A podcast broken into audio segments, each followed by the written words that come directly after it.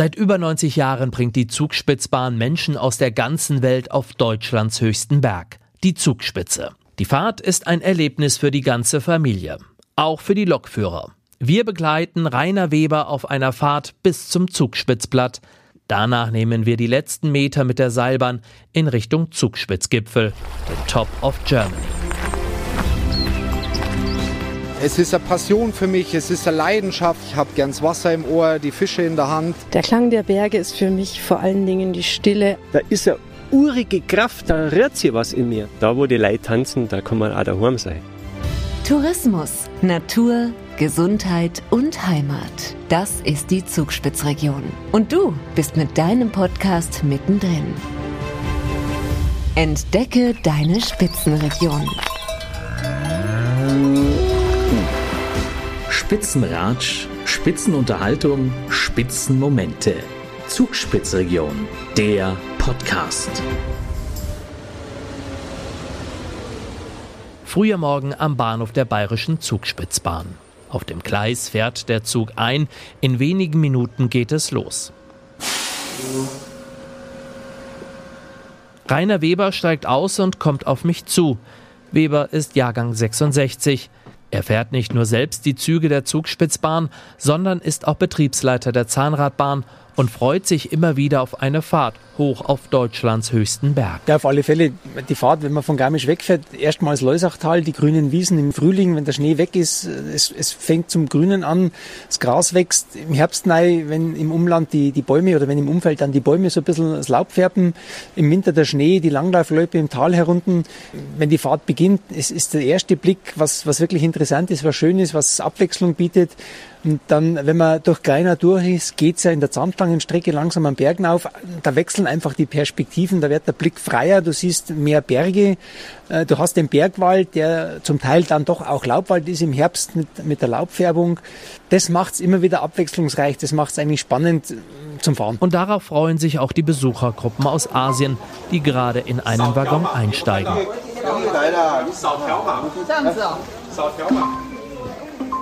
Das Publikum sei immer sehr international, sagt Weber, der seit 32 Jahren bei der bayerischen Zugspitzbahn arbeitet. Dann schaut der gebürtige Regensburger stolz auf die Lok. Im, Im Grunde ist jetzt eigentlich der neue Triebwagen von 2006 allerdings auch schon wieder einer von den 12 bis 16, der da ist. Und darüber hinaus haben wir als ja, Tourismusunternehmen, Tourismusbahn, äh, durchwachsene Flotte, beginnend von den Originalfahrzeugen von 1929, Tallok und äh, Zahnradloks. Es sind nur Garnitur da aus den 70ern, die Zahnradtriebwagen, dann eine gebrauchte, aus, ebenfalls aus 70, die wir 2000 beschafft haben. Dann haben wir ein Zwillingspärchen aus 87, die vier, wo wir jetzt einen haben für die Fahrt, die jetzt ansteht. Und äh, zuletzt 2017 nochmal eine reine Zahnradlok für Dienstfahrten, Baufahrten, aber auch für den Personenverkehr mit zwei historischen Personenwagen zusammengekuppelt.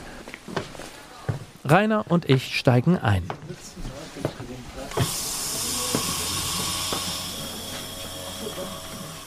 Zwanzig Fahrer gebe es bei der BZB, erzählt er mir, während wir aus dem neuen Bahnhof am Olympia-Eissportzentrum in Garmisch-Partenkirchen rausfahren.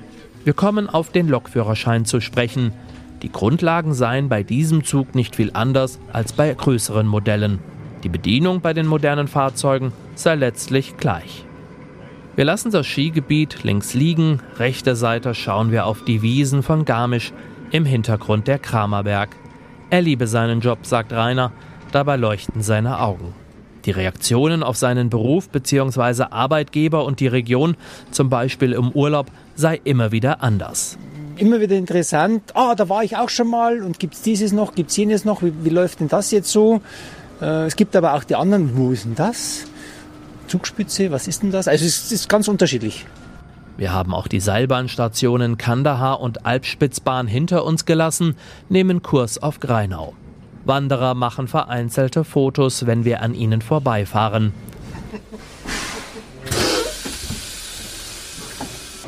Wir halten in Greinau und es steigen Passagiere zu. Unter anderem Alain Dalphard.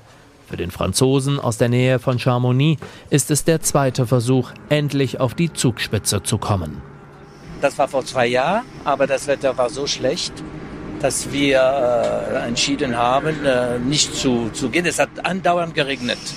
Heute, wir gehen hoch, auch mit äh, Wolken. Vor allem freut sich der Franzose auf die bevorstehende Fahrt durch den Tunnel. Über 20 Minuten lang fährt der Zug dann durch den Berg auf das Son Alpin. Ja, wir haben einmal am Fernsehen gesehen, einen Bericht darüber. Und da habe ich mich gefragt, wie kann so ein Zug so hoch gehen? Auf den Bergen da. Und die haben gezeigt, da der Bahnhof. Ich kann mich erinnern. Und da habe ich gesagt, gedacht, okay, dann werden wir auch das machen. Ja? Am Fernsehen haben wir schon äh, einmal einen Bericht ge gesehen. Bis dahin ist es aber noch ein Stückchen, denn die Zugspitzbahn nimmt jetzt erstmal gemächlich, aber stetig steigend Kurs auf die Station Riffelriss. Jetzt kommt die Zahnradtechnik zum Einsatz.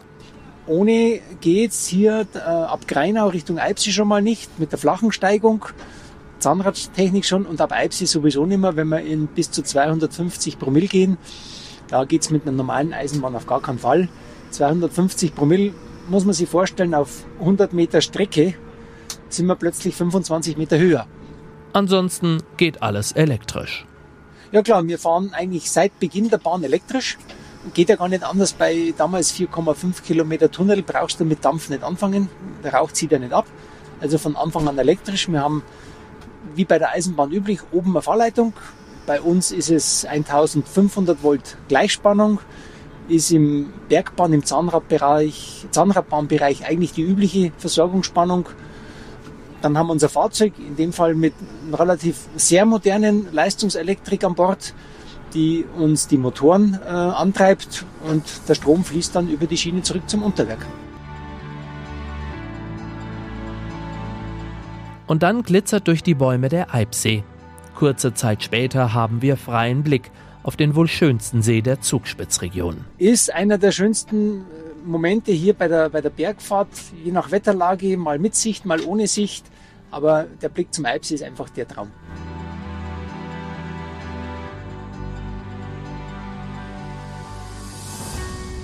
Und dann ab in den Tunnel. Ja, es braucht oder es ist schon notwendig, dass man hier aufmerksam unterwegs ist. Äh, Steinschlag ist zwar hierin nicht zu befürchten, aber zur rechten Zeit ist dann doch einmal was, was da und sind Kollegen unterwegs, die Wartung machen, die was kontrollieren. Ähm, ja, du musst eigentlich immer aufmerksam sein, immer konzentriert. Und für Klaus Marquardt aus Berlin ist die Tunnelfahrt sehr aufregend. Ja, das war sehr technisch sehr aufwendig wahrscheinlich, wo sie das gebaut haben. Aber sonst macht das wie ein U-Bahn-Tunnel, wie in Berlin U-Bahn-Tunnel. Und oben erwarte ich einen schönen Blick, wo ich die 400 Gipfel sehen kann. Der Bau der Zugspitzbahn begann im Herbst 1928. Die Talstrecke bis Bahnhof Eibsee wurde bereits im Dezember 1929 und die Zahnradstrecke im Juli 1930 eingeweiht.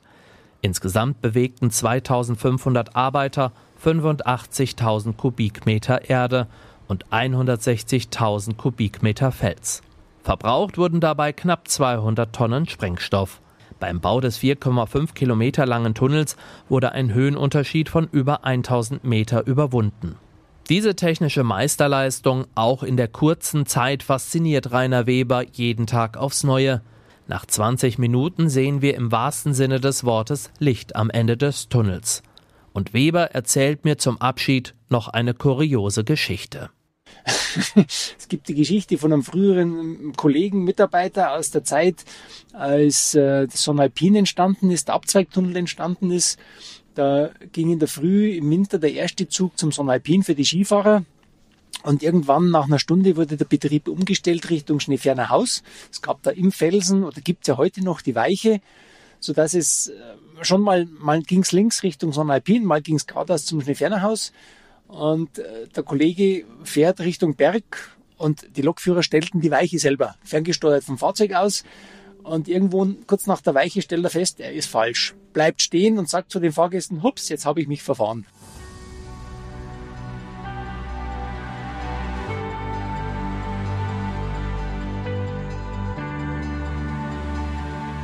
Das Sonnenalpin ist ein erster Zwischenstopp auf Deutschlands höchsten Berg.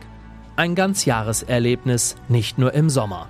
Im Winter kann man hier Ski oder Schlitten fahren, aber auch dann Einfach nur die Seele baumeln lassen und was für die nötige Gesichtsbräune tun.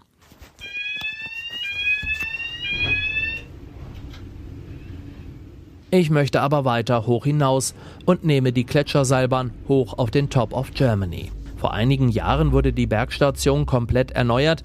Durch viel Glas kann man hier bei Topwetter in die Ferne schauen. Heute ist es leider bewölkt, teilweise ist sogar auch Schnee gefallen. Das hält aber nicht nur mich ab, auf die Aussichtsterrasse zu gehen, sondern auch zwei Touristinnen aus Singapur. Jalin wollte es sich nicht nehmen lassen, trotz des Nebels und des Schnees einen Blick auf das Gipfelkreuz zu werfen.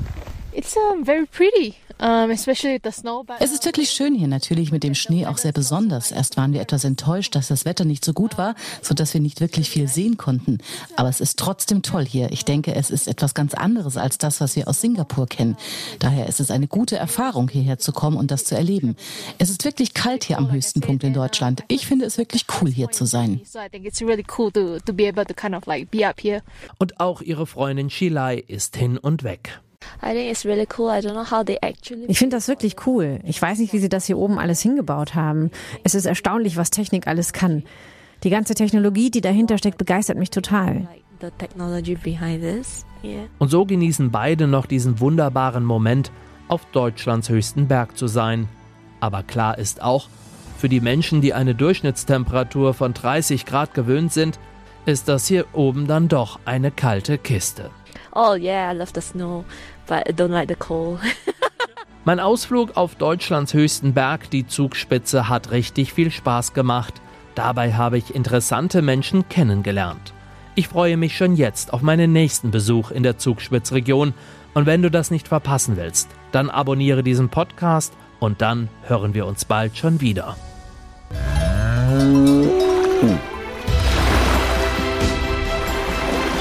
Mehr über die aktuelle Folge und die Zugspitzregion findest du auf zugspitz-region.de.